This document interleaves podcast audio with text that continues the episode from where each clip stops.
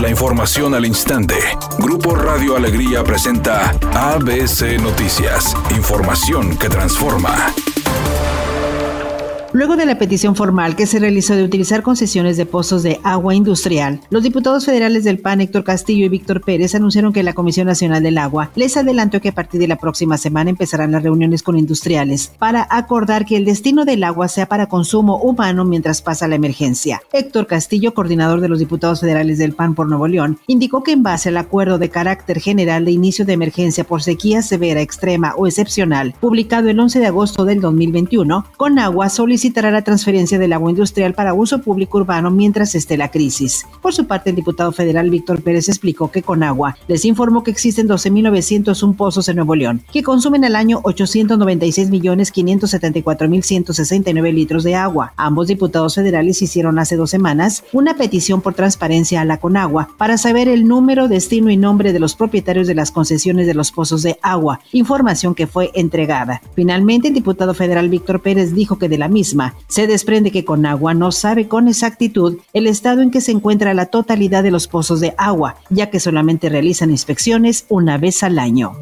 La Cámara de Diputados inició el trabajo legislativo para fusionar los órganos autónomos del Estado. Se trata del INE, CNDH, INAI, IFETEL y el INEGI. El coordinador de los diputados de Morena, Ignacio Mier Velasco, dijo que en el gobierno de Ernesto Cedillo se inició la creación de órganos autónomos como pago de cuotas a sus amigos. Nadie los paró hasta llegar a la creación de organismos constitucionalmente autónomos para validar los acuerdos que se tenían aquí en la Cámara en favor de intereses privatizadores. Eso dio origen a un régimen de cuotas y de cuates. Editorial ABC con Eduardo Garza. Pues sí, llegaron muchos soldados y guardias nacionales a patrullar la ciudad y los municipios rurales. Pero hay quienes dicen que darán pocos resultados, pues más allá de desfilar por calles, avenidas y carreteras, hay poco apoyo en trabajo de inteligencia y combate al delito, desde aquel de alto impacto hasta robos en casas y Así están las cosas en blanco y negro, y es lo que se dice en la propia Secretaría de Seguridad Pública del Estado. ABC Deportes informa. Finalmente Solari sale de las Águilas del América y los deja en el último lugar de la tabla general. América sí va a llegar para enfrentar a los Rayados el próximo sábado como último lugar de la tabla general. En ese momento, en la búsqueda de un para solucionar este problema que lamentablemente el América tiene en donde es último lugar de la tabla general.